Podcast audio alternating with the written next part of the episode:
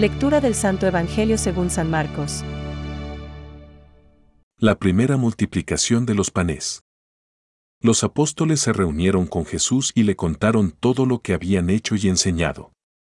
Él les dijo, Vengan ustedes solos a un lugar desierto, para descansar un poco. Porque era tanta la gente que iba y venía, que no tenían tiempo ni para comer. Entonces se fueron solos en la barca a un lugar desierto. Al verlos partir, muchos los reconocieron, y de todas las ciudades acudieron por tierra a aquel lugar y llegaron antes que ellos. Al desembarcar, Jesús vio una gran muchedumbre y se compadeció de ella. Porque eran como ovejas sin pastor, y estuvo enseñándoles largo rato. Es palabra de Dios. Te alabamos, Señor. Reflexión. Venid también vosotros aparte, a un lugar solitario, para descansar un poco.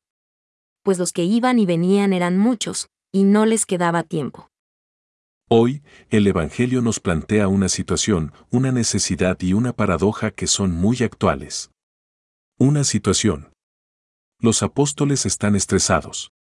Los que iban y venían eran muchos, y no les quedaba tiempo ni para comer. Frecuentemente nosotros nos vemos abocados al mismo trasiego. El trabajo exige buena parte de nuestras energías. La familia, donde cada miembro quiere palpar nuestro amor.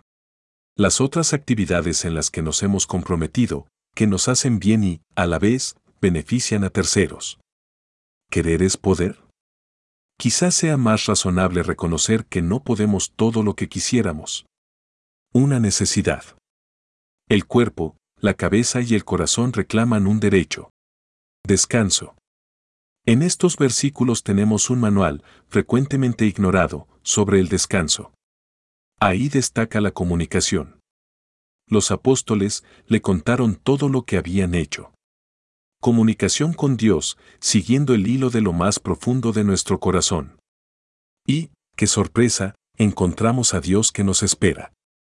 Y espera encontrarnos con nuestros cansancios.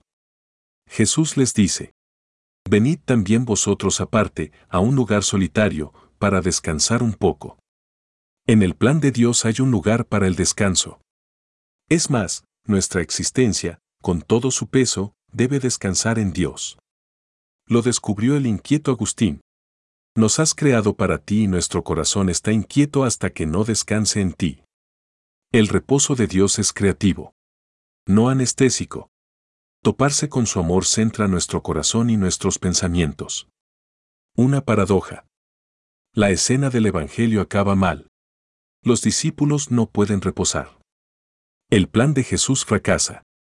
Son abordados por la gente no han podido desconectar.